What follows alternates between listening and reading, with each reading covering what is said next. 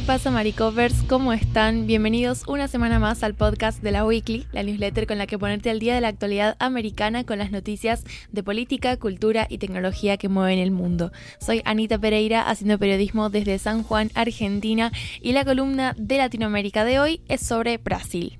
La idea era aprovechar un poco el hecho de que esta semana se cumplieron 100 días de gestión de Lula da Silva, que como sabemos el año pasado ganó las elecciones presidenciales y está teniendo su tercer mandato, no consecutivo, pero sí tercer mandato como presidente de Brasil. Recordemos además que el mandato de Lula empezó con un poco con traspiés, ¿no? Porque tuvimos este asalto a Brasilia a manos de miles de seguidores de Bolsonaro que intentaron tomar algunas de las sedes de los principales poderes del país. Entonces, bueno, partíamos de un contexto sumamente polarizado de las elecciones, la campaña, todo esto lo, lo íbamos siguiendo el año pasado acá en, en la Weekly y que finalmente tuvo como su momento, ¿no? De su, su punto máximo con este intento de, de asalto a Brasilia, que es la la capital del país. Entonces, bueno, como que a partir de ahí mm, Lula ha tenido que ir remando un poco esta gestión y la idea es resumir algunos de los puntos más importantes que han tenido lugar durante estos días. En este sentido, hay un aspecto económico muy importante que resaltar porque, bueno,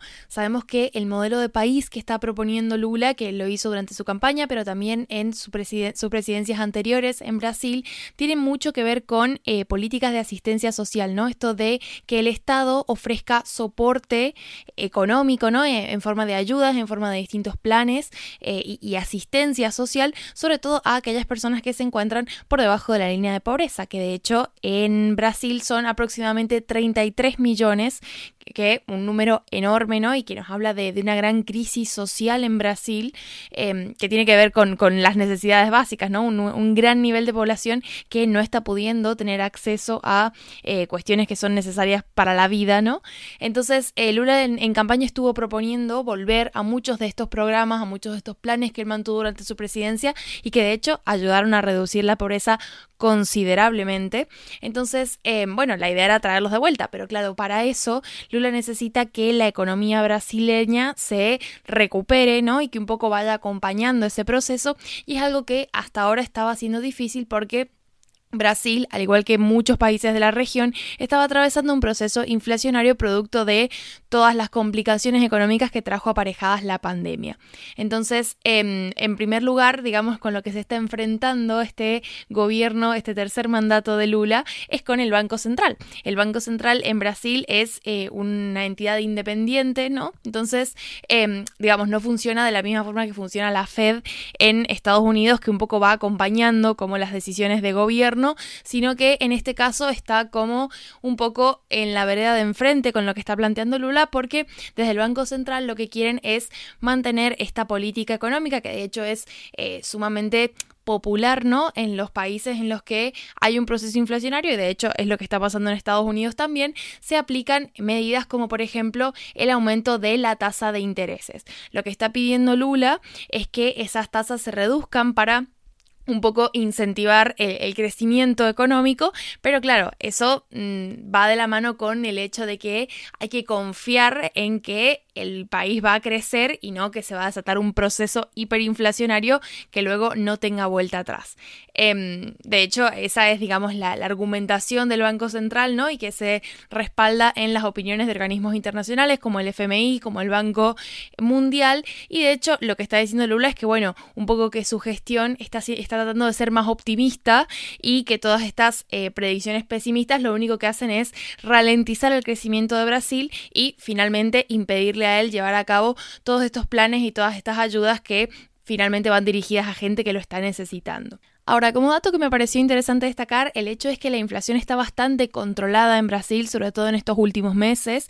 De hecho, según eh, datos del Instituto Brasileño de Estadísticas, en marzo estuvo por debajo del 5% y esto es el mejor resultado del índice de precios al consumidor desde enero de 2021. Entonces, bueno, estamos viendo que la economía de Brasil sí que está respondiendo a todas estas medidas, pero finalmente cae en la decisión de las autoridades del Banco Central si van a adherir a esta propuesta de Lula que tiene que ver con ir un poco más allá y apostar un poco más por ese desarrollo económico. Otra de las decisiones importantes que ha tomado Lula en estos meses ha sido la decisión de volver a UNASUR, que es, eh, bueno, son las siglas para la Unión de Naciones Sudamericanas, y ahora explico un poco mejor qué es, pero básicamente su decisión es revertir una decisión que tomó Jair Bolsonaro durante su gobierno, que fue salirse de la UNASUR. Esta eh, organización fue creada en 2008 y lo que propone es afianzar los lazos regionales de los eh, dos bloques, los dos modelos modelos económicos más fuertes, las, las dos eh, alianzas aduaneras más grandes que tiene la región, que son por un lado el Mercosur, del que ya hemos hablado, que une Brasil, Argentina, Paraguay y Uruguay, y por otro lado la Comunidad Andina de Naciones, que incluye a Bolivia, Colombia, Ecuador y Perú este organismo em, quedó como un poco solo durante los últimos años porque, bueno, Brasil se salió, Argentina también se salió y ahora esta em, propuesta ¿no? de, Lula de volver a UNASUR también tiene que ver con una apuesta propia y de su gestión de reforzar estas alianzas regionales ¿no? y de empezar a plantear a Brasil como eh, un vecino y un socio de los países latinoamericanos, algo que en definitiva marca una gran diferencia con lo que estuvo haciendo Bolsonaro durante su gobierno. El hecho es que Argentina eh, se ha plegado a esta decisión de Brasil y también ha anunciado que va a volver a UNASUR. Entonces, un poco esto nos habla de la reactivación de algunos mecanismos viejos, en el sentido de que se usaron a lo mejor a principios de los 2000 mucho y luego cayeron como en, desuso, ¿no? Pero que pueden permitirle a la región recuperar algunas de las eh, alianzas que finalmente llevan a un mayor crecimiento y a una mayor calidad de vida para sus habitantes. El siguiente gran evento que tiene Lula y que vamos a estar muy pendientes de qué surge de este encuentro. Es básicamente una visita a China, que de hecho estaba programada para marzo, pero le surgieron un par de complicaciones al presidente y finalmente va a tener lugar este martes. Em, bueno, es obviamente uno de los esfuerzos que tiene eh, Lula para devolver a Brasil el protagonismo a, nivel internacional, porque de hecho es una de las cosas que dijo en campaña. Bolsonaro no fue el presidente más eh, hábil en materia de relaciones internacionales, entonces Brasil un poco como que abandonó ese plano internacional y ahora Lula está tratando de reconectar con otros países y bueno, en ese sentido China es un gran, eh, digamos, un gran país con el que retomar lazos, sobre todo por eh, la gran relación económica que mantienen estos países. El intercambio bilateral entre ambos registró un récord durante 2022 de más de 150 mil millones de dólares, lo que convierte a Brasil en, de hecho, el principal destino de las inversiones chinas en América Latina, representando el 48%. Entonces, si bien la reunión tiene previsto, digamos, discutir propuestas de paz para Ucrania, es decir, no hay una agenda que ahonde puntualmente en la relación económica entre ambos países, sí que se trata de un evento muy importante para retomar lazos diplomáticos y bueno, mostrar a Brasil un poco más dispuesto a negociar y a estar presente en eh, el ámbito internacional. Además, y esto también me pareció muy interesante, Lula va a estar visitando Shanghái porque el jueves va a tomar posesión eh, su aliada y expresidenta de Brasil, Dilma Rousseff, de la que en algún momento también hemos hablado, porque bueno, forma parte de un momento de la historia de Brasil bastante accidentado, ¿no? Pero lo importante es que ella va a estar asumiendo la presidencia del New Development Bank, que es el banco de los BRICS, que es esta alianza que se hizo a principios de los 2000 entre las principales economías emergentes, porque bueno, BRICS son las siglas para Brasil, Rusia, India, China y Sudáfrica. Así que bueno, pendientes de eso y ya con esto cierro esta columna. Como saben, en la newsletter hay un pequeño enlace para profundizar en el titular y ahora sí los dejo con la segunda parte de esta entrega. ¿Qué pasa, Maricopers? Pues yo voy a hablaros de ríos y de elecciones. Primero porque el Departamento de Interior estadounidense lanzó una propuesta esta semana para reducir el consumo de agua del río Colorado de forma equitativa en tres de los estados que beben de su recorrido. Ya hablamos del río Colorado en una newsletter especial de hace más o menos un mes un poco más.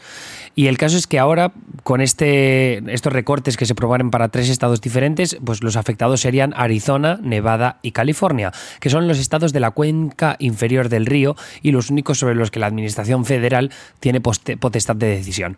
El río Colorado, por recordar, pasa por un punto crítico tras años de duras sequías agravadas por los efectos del cambio climático y un consumo siempre por encima de lo que puede dar de sí su caudal. Las presas de los lagos Powell y Mead están en mínimos históricos y peligran con alcanzar el nivel conocido como Deadpool o piscina muerta. Llegados a ese punto, las presas dejarían de generar energía y el río dejaría de fluir en su cuenca inferior porque el agua no alcanzaría las válvulas de salida. La administración de Biden lleva meses intentando conseguir que los estados de las cuencas inferior y superior del Colorado lleguen a un acuerdo para repartirse la reducción en el consumo de agua, pero hasta ahora han sido incapaces. Es de ahí que el Departamento de Interior esté interviniendo ahora con un plan que podría empezar a ponerse en marcha este próximo verano si los estados siguen sin llegar a un acuerdo. El problema de los últimos meses radica en que desde California se niegan a reducir el consumo que les piden los demás estados porque ellos tienen derechos históricos sobre el agua del río al pedir la administración Biden un reparto equitativo de recortes en los tres estados de la cuenca inferior, queda por ver qué implicaciones tiene eso sobre los estados de la cuenca superior, Utah, Colorado, New Mexico y Wyoming. Al mismo tiempo, como California tiene derechos históricos, es posible que el estado acabe denunciando cualquier plan que no proponga recortes mayores para el resto de implicados. La administración Biden tiene también que lidiar con los efectos electorales colaterales de cualquier decisión, pues Arizona y Nevada son estados que podrían verse muy afectados por los recortes y los demócratas se juegan presidencia y Senado en ambos en 2024. Eh, em, termino con el tema electoral porque hay una novedad importante en el ámbito republicano. ¿Por qué? Pues porque el senador republicano Tim Scott anunció este miércoles la formación de un comité exploratorio para considerar su candidatura a la presidencia en 2024, sumando así un nuevo contendiente a una carrera que sigue liderando Donald Trump. Scott es así el segundo republicano de South Carolina que anuncia candidatura presidencial tras la entrada de Nikki Haley, ex, em, gobernadora en este caso, perdón, del estado y ex embajadora de Naciones Unidas. Scott se presenta como un candidato de tono moderado, pero valores profundamente conservadores que quiere defender, abro comillas, la fundación judeo-cristiana sobre la que se fundó Estados Unidos y cuyo lema es fe en América. Scott está en contra del aborto, tiene principios económicos ultraliberales y es considerado un halcón con rivales geopolíticos como China, siendo halcón la palabra con la que en Estados Unidos se define a los políticos que defienden una postura un poco más intervencionista, un poco bastante más intervencionista en el extranjero, especialmente en materia militar. Scott cuenta con numerosos aliados en el Capitolio, pero incluso esos aliados cuestionan sus posibilidades en unas primarias donde Trump y Ron DeSantis siguen chupando todo el oxígeno disponible, al menos según apunta en las encuestas.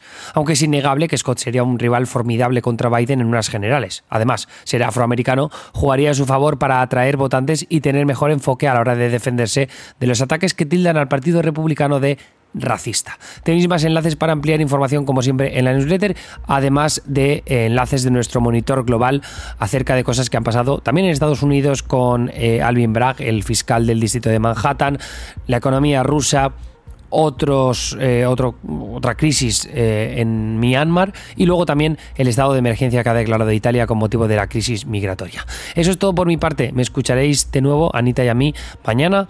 Gracias por estar ahí y un abrazo muy fuerte. Hasta luego.